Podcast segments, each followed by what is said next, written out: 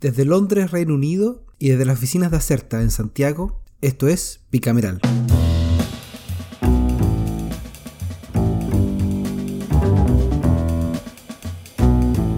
Hola y bienvenidos a Bicameral de nuevo. Este es el primer capítulo del llamado Vladinato o la Vladicracia, no sé cómo puedo ponerle al periodo que eh, empezó la semana pasada y son ocho meses en que la presidencia de la Cámara de Diputadas y Diputados le corresponde al diputado del Partido Liberal y del Nuevo Trato por Arica y Parinacota Vlado Mirosevic. Lo acompañará como primer vicepresidente otro parlamentario de zona extrema, Carlos Bianchi, que es independiente por Magallanes, y Catalina Pérez, que era la expresidenta de la Revolución Democrática, es parte del partido aún, y es diputada por el Distrito 3 de Antofagasta. ¿viste? Tenemos dos del Gran Norte y uno del extremo sur, nadie de la zona central. Como seguramente ustedes ya lo saben, la elección de la mesa fue una verdadera montaña rusa de emociones y negociaciones porque hubo incertidumbre del resultado eh, hasta minutos antes de la votación, ya que todo indicaba que la oposición había conseguido armar una mayoría funcional con la democracia cristiana, el Partido de la Gente y algunos independientes que iban a lograr arrebatarle al oficialismo el control de la Cámara Baja, lo que hubiera significado incluso, como lo hemos visto en ocasiones anteriores, el rebaraje de algunas comisiones claves para la tramitación de las reformas, como Hacienda, Constitución, entre otras. Pero en el fondo ya lo hemos visto qué pasó el año, eh, la, la, legislatura pasada cuando no había acuerdo en la mesa, cómo eso generaba un chorreo hacia las comisiones en términos de los acuerdos. Bueno, el escenario sombrío para el gobierno no llegó. Incluso podemos decir que la moneda salió con más de lo que fue a buscar, eh, con Ana Libre hasta la cabeza, porque no solo abrocharon esta difícil elección, sino que generaron una crisis grande en el partido de la gente. Em, y que a parecer puede matar sus expectativas de convertirse en el partido bisagra, que tenía votos claves para la aprobación de reformas. Y también le, dieron una mm, dolorosa derrota a Chile Vamos, que ha tenido que eh, recibir embates del Partido Republicano, quien en su estilo le cuestiona la escasa habilidad de buscar socios tan poco fiables. Así que dejemos este Kawin entretenido eh, hasta aquí, porque si no eh, no podríamos pasar a los temas que hemos preparado para el capítulo, pero es interesante. Un saludo desde acá a Vlado Mirosevic por su elección. Vamos a ver si hacer las gestiones con producción, a ver si lo traemos un día a conversar con nosotros. Pero conociendo, a, conociendo al, diputado, ese sería un capítulo largo. bueno, eh, Ian McKinnon, ¿por cuál de las dos cámaras de nuestro honorable Congreso quieres partir esta semana? Hola Javier, ¿qué tal? Qué bueno que volvimos a conectar tras el fin de largo y semana digital. Y entre paréntesis, bueno, estuvimos aquí disfrutando algunos días en Santiago de tu presencia. Sí. Fue bastante breve, pero bueno. Eh, lo, bueno viene el frasco chico. Hay que parar la olla también. Oye, y no podemos sino partir en la Cámara de Diputadas y Diputados para terminar con la segunda parte de la historia de tu introducción, es que la elección de Mirosevic y la derrota de la oposición más el PDG y la DC dejó algunas esquilas prendidas en los días siguientes. Solo me concentraré en dos para no ahorrarle mucho tiempo al resto de los temas. Uno son las expulsiones de las bancadas y el otro son las censuras a presidencias de comisiones que han comenzado a aparecer lentamente.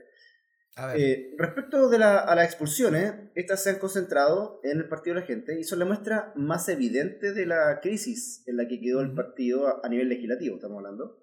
Acá tenemos dos bandos, si se le puede escribir así, los más cercanos a la directiva del partido, que mantuvieron el compromiso de votar por la mesa que proponía la, la oposición en su primera edición, que era presidida por Víctor Pino. Después hubo algunos ajustes durante el mismo día eh, Víctor Pino es diputado por el partido, por Coquimbo, y la otra, el otro bando, la otra facción, son los que terminaron votando por el oficialismo, o por el oficialismo, y aquí se, abstuvieron también, incluyo a, a Gaspar Rivas, que, que, no votó. Estos últimos son, bueno, Francisco Pulgar, que es el representante del distrito 17 del Maule, Rubén Yarzo por el distrito metropolitano número 8, y Karen Medina del distrito 21 del Biobío, además de Rivas. ¿Y, ¿Y qué pasó con ello? la bancada, la jefatura de la bancada, optó por sacarlos de las comisiones en las que participaron. Así, Pulgar salió de Medio Ambiente, siendo reemplazado por eh, Gloria Navillán, ex diputada republicana, digámoslo, también salió de, ese partido. Eh, Pulgar salió de, Medio Ambiente, como decía, y de Defensa también, donde Giovanna Humada tomó su lugar. Oyarzo quedó fuera de Defensa y Gobierno Interior, en la primera cerrada reemplazado por Roberto Arroyo, del Bio Bio, mientras que la segunda por su reemplazante es Víctor Pino. Y eh, Pulgar, por su lado, se nos va de Seguridad Ciudadana y de la Comisión de Emergencia, Desastre y Bombero. A las dos llega eh, Gloria Navellán. Como efecto colateral, Karen Medina reemplaza a Humada en la Comisión de Emergencia que mencionamos recién. El último cambio es interesante, eh, que, que, digo ahora, porque Rubén Oyarzo no quedó fuera del todo. O sea, fue castigado, pero va a reemplazar a Roberto Arroyo en la misma Comisión de Emergencia y Desastre. Eso se contradice un poco con el anuncio del partido, en el sentido que quedarían los tres suspendidos hasta nuevo aviso. Pero bueno, hay cupos por llenar también, y eso a veces también acepta cierta letra chica. Navellán, por ejemplo, no se hacer cargo de todas las comisiones que quedan con un cupo del partido de la gente. Hay que hacer algún rebaraje. En este caso, eh, nuestro, nuestro amigo eh, Oyarzo al menos salvó el honor y quedó en la comisión de emergencia, desastre y bombero. Hasta nuevo aviso todo este proceso. Eh, en cuanto a las censuras, que era la otra parte de, de las esquilas que mencionaba recién, en el PG, eh, se, se, conoció esta semana una especie como de venganza o vendetta, se podría estar urdiendo en la oposición, lo que se está traduciendo en nuevas solicitudes de censura eh, de presidencias de comisiones, como las que vimos exitosamente en Agricultura, eh, con la diputada Veloso, y fallidamente en Derecho Humano. Esta vez sería el turno de Economía, y el afectado, el diputado Daniel Manucheri, del Partido Socialista, quien recibió una moción de censura en su contra en su rol como presidente de esta comisión.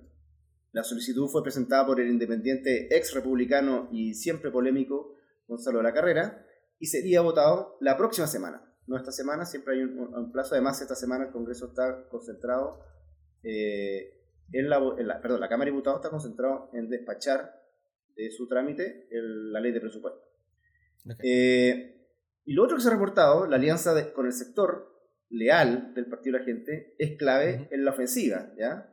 De hecho, en los planes opositores también figura apoderarse de las comisiones de seguridad ciudadana y defensa, zonas extremas, familia y recursos hídricos. ¿ya? En toda esa habría aparentemente solicitudes de votación de censura de la presidencia. Sin embargo, según admiten los parlamentarios opositores, el plan está en pausa a la espera que culmine, como decía recién, la discusión de la ley de presupuesto. Eh, para empezar con esta, con esta estrategia de, como de ataque o de contraataque, no sé cómo, cómo plantearlo. Así que estaremos atentos, por supuesto, a esa sabrosa historia que, como tú mencionaste, el, tiene cierto impacto en, en este caso la discusión de reforma o proyecto de ley de relevancia en las comisiones. Pasemos ahora sí ya al, repropio, al reporte perdón, propiamente legislativo y creo que no podemos obviar la segunda gran reforma del gobierno del presidente Boric que entró eh, la semana pasada a tramitación legislativa. ¿no? Estamos hablando del proyecto que crea un nuevo sistema mixto de pensiones y un seguro social en el pilar contributivo, mejora la pensión garantizada universal y establece beneficios y modificaciones regulatorias que indican. Siempre, nombre largo implica reforma importante. ¿ah? Bueno, está la reforma de pensiones o el boletín 15480-13, eh, para los que quieran buscarlo, eh, esta es una reforma muy compleja en cuanto a extensión y contenido. Tú sabías que tiene más de 350 artículos eh, el proyecto inicial, así que esto podría ir creciendo. Esto podría terminar, sí, terminar como la, como la constitución del. Con el proyecto de constitución. De la convención, exactamente. Así de grande es y, y en términos generales, así que permíteme algunos titulares solamente. En términos de las AFP, tal como las conocemos, con la opción sí de convertirse en entidades eh, que solo pueden invertir los fondos ya que el rol de administración y afiliación que haría cargo de un órgano público, el APA, eh, o administrador, eh, administrador perdón, de pensiones autónomo. Luego está la creación de un sistema mixto que considera el 10% más este punto 5% que, que se, se, sumaría por eh, la eliminación de las comisiones, de la cotización individual, y otro 6% que es la propuesta del Ejecutivo, con cargo al empleador, de implementación gradual al ritmo de un punto por año, para la gestión de las inversiones, el 10,5% de las capitalizaciones individuales, se crean los denominados inversores de pensiones privadas, IPP, y el inversor de pensiones público y autónomo, el IPA. Ah, IPA. No es como la IPA, la, cerveza, sino este tiene 2P. IPA. 2P. ¿Ya? Ah, es más fuerte. Es más fuerte. bueno, este inversor de pensiones público y autónomo sería la competencia de los inversores de pensiones privados o a las aquellas FP que quieren continuar como con esa pata del negocio. ¿ya? Se busca con esto generar una mayor libertad de acción para los trabajadores, quienes podrán elegir quién de estas dos entidades, la privada o la pública y autónoma, vea la inversión de sus cotizaciones. En cambio, el Seguro Social, que se creará con el 6% aportado por los empleadores, se depositará en un único fondo colectivo denominado Fondo Integrado de Pensiones, el IFP. ¿Y por qué la I antes? Eh, tienes razón, es, perdón, FIP. Ah, ya, el FIP. Fondo Integrado de Pensiones, está razón, me, desordené el acrónimo. Y una parte de dicho fondo se invertirá en mercado de capitales y otra se gastará para pagar distintos beneficios como los derechos de pensión, incremento de las actuales pensiones y complementos de género y cuidados. Este 6% no sería de propiedad del trabajador, sino que se entregaría un derecho, eso sí, está asegurado, de pensión futura, las cuentas nacionales que se está hablando, y solo podrá ser administrado por el APA, el administrador público. El administrador público autónomo. Muy bien, muy cierto. Eh, la primera sesión de, la, discusión de la reforma fue el martes pasado, en la que la comisión recibió a la ministra del Trabajo y Previsión Social, Janet Jara, quien abrió los fuegos exponiendo los sentidos y alcances de la reforma. En términos generales, la ministra explicó que la iniciativa busca aumentar el monto de las pensiones actuales y, y futuras de manera sustentable sobre la base de tres pilares, el aumento gradual de la PGU hasta los 250.000, la creación de un fondo integrado de pensiones que mencionamos recién, que captará la cotización adicional de un 6% del empleador, eh, y reorganización de la industria previsional en los términos que mencionamos recién. Eh, adicionalmente, explicó que el proyecto de ley establece un cobro de comisión sobre el salto administrado y no sobre el salario, incrementa la cotización obligatoria de 10% hasta 10,5%, aumenta el tope imponible hasta el límite del seguro de cesantía, que es algo así como 4.235.000 eh, mil pesos. O sea, aquí hay un aumento importante, significativo de recaudación y elimina el régimen de retiro programado para dejar vigente solo el de renta vitalicia con opción de herencia, entre otras disposiciones. Más adelante, después de la ministra, vino el ministro de Hacienda, Mario Marcel, que explicó que la reforma contempla además el reemplazo de los multifondos por fondos generacionales para permitir beneficios de rentabilidad en proyectos de largo plazo, generar cambios suavizados de rentabilidad y permitir visualizar el horizonte de la pensión a obtener evitando el foco en el corto plazo, lo que adicionalmente implica una profundización del mercado de capitales del segmento. Al final, estas dos presentaciones que se consumieron gran parte de la, de la, de la sesión, siempre pasa que esta, con esta reforma las primeras rondas son de, son de introducción.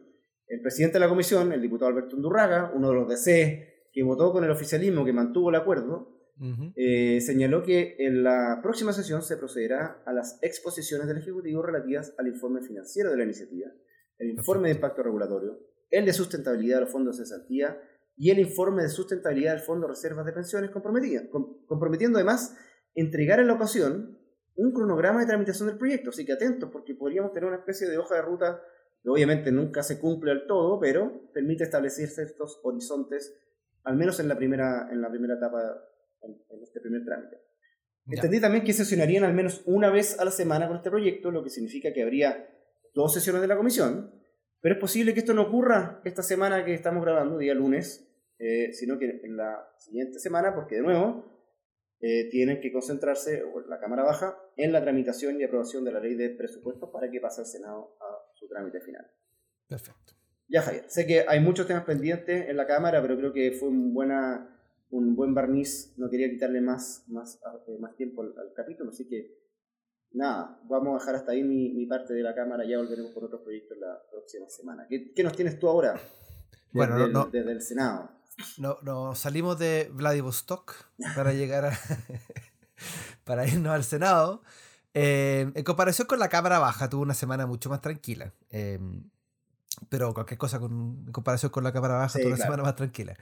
Partió la, de la sala con una votación clave para la agenda de seguridad pública, que fue el martes pasado, y es el tercer trámite del proyecto de ley que modifica diversos cuerpos legales, entre comillas, con el objeto de mejorar la persecución del narcotráfico y crimen organizado, regular el destino de los bienes incautados en esos delitos y fortalecer las instituciones de rehabilitación e y reinserción social. O sea, cierro comillas.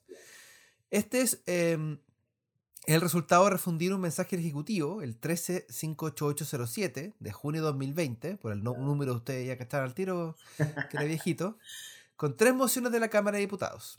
en términos generales, este, este proyecto refundado em, se fundamenta en la urgente necesidad de resguardar el derecho que tienen las familias chilenas a vivir en paz y seguridad. Estoy leyendo ahí el textual del, Amén. Amén. Anhelo que requiere una acción real y concreta para combatir la delincuencia y el narcotráfico. Amén. Eh, bueno, el tema es que este, este, los grupos narcos y, delincuentes han mostrado que tienen em, técnicas y herramientas cada vez más sofisticadas para evadir el, plazo, el brazo, el largo brazo de la justicia. Así es. Eh, así que la idea es modificar una serie de cuerpos legales vigentes. Déjame mencionar algunas cosas eh, que trae. La ley de drogas elimina la consideración de la calidad o pureza de la droga en posesión de una persona como elemento determinante para calificar la situación como tenencia con fines de uso o consumo personal o desechar esta clasificación. Así que da lo mismo si anda con paraguaya o eh, hidropónica, pues sería el mismo precisa ciertos factores que los tribunales podrán considerar al momento de determinar si la tenencia de drogas pesquisada está destinada al tráfico de drogas, a un tráfico de pequeñas cantidades o al consumo personal e inmediato. Establece un nuevo tipo penal que es la administración, em, administrar en el organismo de otra persona y sin su consentimiento alguna sustancia estupefaciente. Ya, sí, delicado. Eh, eh, muy importante. Así que para los que andan echando cositas ahí en los, en los tragos. Claro y en cuanto al comiso, se precisa que los efectos incautados por delito de drogas, tanto muebles como inmuebles, pueden ser destinados a distintas instituciones. Estoy asumiendo que no la droga. pero, el hammer. claro. pero los computadores, los autos. La casa. Es, así es. En la regulación de la unidad de análisis financiero, el proyecto de ley incorpora el catálogo de sujetos obligados a reportar actividad sospechosa que advierten el ejercicio de sus actividades, a las automotoras y comercializar vehículos nuevos usados, a las empresas de arrendo de vehículos, a las personas que se dedican a la fabricación o venta de armas, a los clubes de tiro, caza y pesca, personas naturales y jurídicas que se dedican a la compraventa de equinos de raza pura. Afírmate, afírmate Arturo Vidal comerciantes de metales preciosos, comerciantes de joya y piedras preciosas, es decir, toda la alta gama y todo lo que puede ser usado por la WAF, ¿cierto? Todo lo que queda ahí, claro, a, la WAF. Lo último que destaco, insisto, hay más ajustes. Eh, está una propuesta de cambio al Código Penal para disponer que en los delitos de cohecho a funcionarios públicos, todo lo que sea recibido y provenga a personas naturales condenadas por alguna de las conductas punibles en estas leyes o de la que crea la unidad de análisis financiero, la pena debe ser aumentada en dos grados. Así. Topón para adentro. A la sala entonces le correspondía votar en particular el proyecto y si bien se aprobaron todas las normas, hubo dos disposiciones referidas a la despenalización del cultivo para uso medicinal y personal de la cannabis que fueron introducidas por la mayoría de la Comisión de Seguridad Pública, que no contaron con los votos necesarios para su aprobación. Una permitía el autocultivo con fines medicinales y la otra despenalizaba el consumo, porte y autocultivo de hasta 500 gramos de marihuana para uso personal. Igual medio kilo es buen resto. Pero bueno, ¿quién es uno? Eh, quienes estaban a favor de ambas disposiciones señalaron que con ellas se permitía focalizar la persecución en los delincuentes y no en las personas que consumen marihuana de forma medicinal o personal, mientras que los que rechazaban las normas sostuvieron que el tema debe ser analizado en profundidad en un proyecto específico y no en uno que está destinado a establecer medidas de persecución del delito. Eh, ah, eh, tiene sentido. bueno, así las cosas, el proyecto pasó de la cámara, a la Cámara de Diputadas y Diputados para que chequee y apruebe o rechace los cambios en el segundo trámite. Así que esto puede que se revitalice el tema de la, del autocultivo en la Cámara. Hay una bancada ahí Claro, y terminamos con alguna mixta. Estos refundidos tienen suma urgencia, así que yo creo que vamos a, vamos a ver pronto resultados de este, de este proyecto. Ya, dejo la sala y me voy a la Comisión de Salud, eh, que se sesionó el miércoles por la tarde para seguir con la discusión del proyecto que establece el derecho de descanso reparatorio para trabajadores de salud del sector privado como reconocimiento a la labor durante la pandemia de COVID-19 en las condiciones y efectos que señala.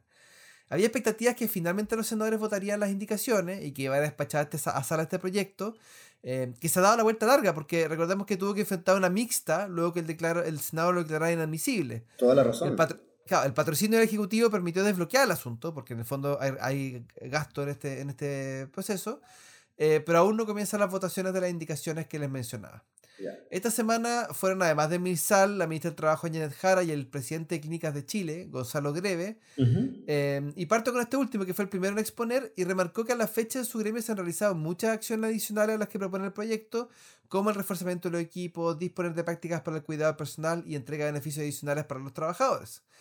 A modo de conclusión, sostuvo que el proyecto de ley debe ser complementado para evitar duplicidad de las compensaciones y considerar los beneficios ya entregados y no agravar a los prestadores privados, pobrecitos, eh, más allá de lo que se estableció eh, para el sector público. Además, se deben resguardar las condiciones para que sigan contando con el personal necesario para realizar su función de atención a los pacientes, por supuesto, y apoyar al sistema público en temas relevantes como la resolución de las listas de espera em, o, la atención del COVID. Así que, eh, como, como siempre, el sector privado, cuando hay una reforma inminente, pidieron gradualidad en la entrega de los beneficios. Es como la. Eh, cuando ya se dan cuenta que no hay vuelta atrás, pero que sea, que sea despacito, por favor. Ya, finalmente la ministra Jara dijo que necesitaba conocer la opinión de los empleadores y es importante saber cuál es el margen de diálogo social tripartito y se llega a un consenso. Los senadores y senadoras de la comisión em, dijeron que era correcto, que había que integrar un trabajo entre los asesores y los ejecutivos y para avanzar con la tramitación del proyecto y se acordó extender el plazo de indicaciones hasta el pasado viernes 11 de noviembre. Así que vamos a ver en la próxima sesión cuáles son las indicaciones ingresadas y, cómo va la mano. Y a ver si. Bueno, termino con una repasada a una muy interesante sesión de agricultura, que no pasa siempre. Eh, el día miércoles se recibió a los principales representantes de CONAF, el, eh, del Cuerpo de Bomberos de Chile, la ONEMI y la Corporación de la Madera, CORMA, para que expusieran su nivel de preparación de cara a la temporada de incendios forestales. Mira qué interesante la prevención. Partió el director ejecutivo de CONAF, eh, Christian Little, que indicó que en la actualidad todas las regiones cuentan con departamentos de protección contra incendios eh, las cuales en términos de la magnitud y áreas afectadas se suelen concentrar en las regiones del Maule y los ríos. Además hizo referencia a las múltiples variables que explican la tendencia al alza de la ocurrencia de incendios y con daños más severos durante el último quinquenio en comparación con periodos anteriores.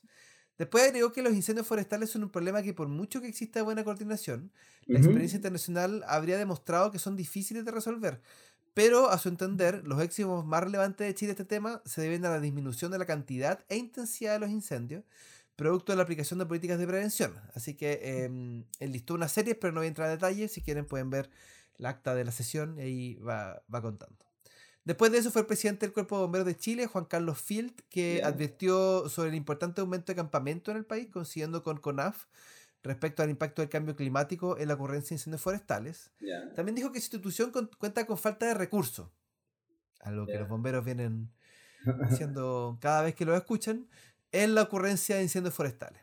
Eh, también alertó que su institución cuenta con, eh, perdón, em, lo que ha sido relevado a la subsecretaría del Interior para que considere transferir los recursos a bomberos en una sola etapa y a comienzos de año, lo que sería posible si se mueve el año fiscal que deben cumplir.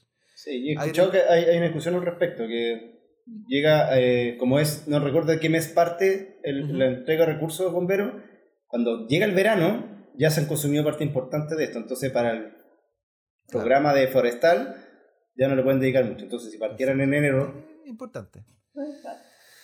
Bueno, agrego que eh, un 40% de los incendios a nivel país son intencionales. Ah, Qué malas gracias. Y eso no es accidental, porque sería el otro 50 seguramente. Claro, el otro 60. Hablando de gente que va a aprender. Algunas veces con intenciones, intenciones oscuras, otras veces niños molestosos no que arman Turistas que prenden, que prenden fogatas en las Torres Pine y esas cosas. Bueno, el director de ONEMI, Ricardo Toro, reforzó el efecto del cambio climático planteado por quienes lo antecedieron. Eh, dijo que a su entender esto obliga a una coordinación adecuada en el tema particular de los incendios forestales. Y dice que em, se ha realizado un trabajo durante los últimos dos años para evitar la burocracia innecesaria que originaba trabas. Recordando el caso de la contratación de los incendios forestales, la contratación de aviones en los incendios forestales de 2017. Respecto de la coordinación, dice que hay dos regiones que son muy preocupantes, el Biobío y la Araucanía. Así que para que tengamos un ojo ahí. Finalmente, Juan José Ugarte, que de la Corporación Chilena de la Madera, Corma, dice que no hay ninguna excusa para no actuar con el máximo nivel de coordinación. Eh, para esta temporada el sector privado contempla una cifra de 48 mil millones, eh, que es todo un récord, y que duplicaría los recursos disponibles en años anteriores. Y después dijo de, algunos datos sobre las superficies afectadas y recursos disponibles en Corma, considerando que esta problemática o este problema se intensifica en las regiones de O'Higgins y los lagos, y como ya dijimos, las más problemáticas son Biobío y la Araucanía. Así que la sesión no tenía contemplado votar ningún proyecto, em, pero sí hubo consultas de los senadores presentes. Y, y, hace bien que se empiece a resaltar este asunto, porque eh, lamentablemente parte de la adaptación al cambio climático es prepararnos para los incendios forestales, así que vamos a tener que, hacer un ejercicio. Ya. se me está yendo la voz. Sí, eso. Y al McKinnon, como cada capítulo, eh, es el momento en que yo pongo la cortina para darte paso al proyecto de la semana. Eh, así que mm, después de la cortina, cuéntanos cuál es el proyecto que se ganó el reconocimiento de esta semana. Este es el proyecto de la semana. mil gracias, Javier. ¿ah? Eh, esta semana, sin dudas, el proyecto más importante del grupo de los recién ingresados es la reforma de pensiones, pero ya hablamos sobre este, este así que me sumergí en la lista de 17 iniciativas que ingresaron la semana pasada para buscar uno en el cual comentar. Eh, antes anuncio un par de menciones honrosas. Primero, el que modifica el Código Penal para agravar las penas por los delitos de robo y recepción de vehículos motorizados y de piezas, partes o componentes de aquello, ¿ya? El boletín 15485-25, muy en tono a lo, a, lo, que es la agenda pública, portonazo, eh, etc. El segundo proyecto que, se ganó la mención honrosa, el que establece el día 20 de mayo de cada año como el Día Nacional de las y los profesionales y técnicos de recursos humanos. Así que, ¿ya? Si se cumple... Entonces, entonces ese día no hay vacaciones. No, no hay tortita a lo mejor, tortita a la oficina. Permiso, nada. No, nada, nada. Bueno, es el día, el boletín, perdón, 15475-04. Y el tercer... ¿ah? Ya no, se, dice recursos humanos, ¿no? Se dice personas. Hay gerencias personas, efectivamente. Gerencia personas. Sí, sí. Bueno, mira, ya viene, ahí puede haber una indicación que presentar. Y el tercer mención honrosa es el proyecto de reforma constitucional. Obvio que había una reforma constitucional metida que modifica la, la, la, Carta Fundamental con el objeto de preservar la existencia y reconocimiento de los pueblos originarios. Este es el boletín 15476. Interesante porque ya es varias semanas que hemos estado comentando de proyectos que se ingresan que un poco rescatan el debate de lo ocurrido en el, en el proceso constituyente con o sin éxito, eso lo veremos, pero hay ideas que han estado entrando. Me acuerdo de inmediato lo de eh, excluir a los animales como bienes inmuebles del, del, Código Civil y así otros que hemos comentado. Bueno, están parlamentarios están rescatando alguna idea de, por ahí. Eh, paso al proyecto esta semana y es una moción de, de los senadores eh, perdón, de los senadores Juan Luis Castro, Iván Flores, Alexandro Kusanovich, Jimena Órdenes y Enrique Van Rieselbergue, eh, que eh, modifica la ley 18.287 que establece procedimiento ante el juzgado de policía local en materia de renovación de permisos de circulación, en los casos que indica. Este es el boletín 15490-15 y se propone facilitar que aquellas personas que posean deudas con la autopista urbana puedan, de todas formas, renovar sus respectivos permisos de circulación. Hoy día eso no se puede. Si tú tienes una un parte o una deuda con esta, cuando al momento de llegar marzo, tú ingresas a tu municipio o la página del municipio donde quieres hacer el aporte y te salta una ventanita y dice, usted no puede porque debe tanta plata en, la, en, el sistema. ¿ya? Chan, chan, chan. Ah, tal cual. Entonces, para este efecto, la norma busca modificar la ley de tránsito, perdón, la 18287, que establece procedimientos entre el juzgado de policía local, modificando el artículo 24 de, de, esta ley en el siguiente modo, en una, se elimina del artículo 24 eh, la primera frase, mientras la anotación esté vigente no podrá renovarse el permiso de circulación del vehículo afectado, y del inciso quinto se elimina una frase también que dice, el permiso de circulación del vehículo podrá renovarse si su monto es pagado simultáneamente con las multas que figuren como pendientes en el registro, sus reajustes y los aranceles que procedan. ¿ya? O sea, de plano se elimina eso, hoy día se puede. Tú llegas al municipio y te dice, tiene estas deudas, páguela y continúa con el proceso. Bueno, por eso se elimina, con el propósito que mencionábamos recién, que no sea un bloqueo o un, elemento que impida renovar el permiso de circulación. Los motivos de, la motivación del autor es para buscar darle solución a un supuesto problema de muchos propietarios de vehículos que se han visto impedidos renovar sus permisos por estas deudas. Eh, pero hay argumentos igual más altisonantes. Hay uno como que la norma actual limita, vulnera y afecta la libertad ambulatoria, consagrada en el, en el número 7 del artículo 19 de la Constitución, la cual permite y autoriza la libertad de movimiento de las personas al interior del territorio. Tengo mis dudas si esto calza eh, con tan, de tan buena manera aduciendo ese, ese, artículo. Otra quizás más atendible, que dice que la aplicación de esta norma no satisface el principio de razonabilidad, ya que no es razonable que por una deuda entre particulares, deudor y una empresa concesionaria, sea el Estado quien prohíba a través de una norma la renovación del permiso de circulación. Por último, suben también, dicen, suben al, cuerpo de, considerando los municipios, los que se verían afectados en teoría, pues estos usuarios, morosos del TAC, no pueden renovar el permiso y por ende no se generan los ingresos respectivos para los gobiernos locales. Yo no sé cuál es el universo de morosos que no termina pagando su deuda al momento de, renovar el permiso. No sé si es tan relevante, habría que, habría que chequear ese número. Bueno, cierro diciendo que los autores, que son estos cinco senadores que mencioné recién, ninguno de la RM, donde está el foco principal del tema de la autopista o el pago de la autopista. Hay, hay, cada vez más... Eh, hay más pórticos en diferentes partes del país, especialmente a lo largo de la Panamericana.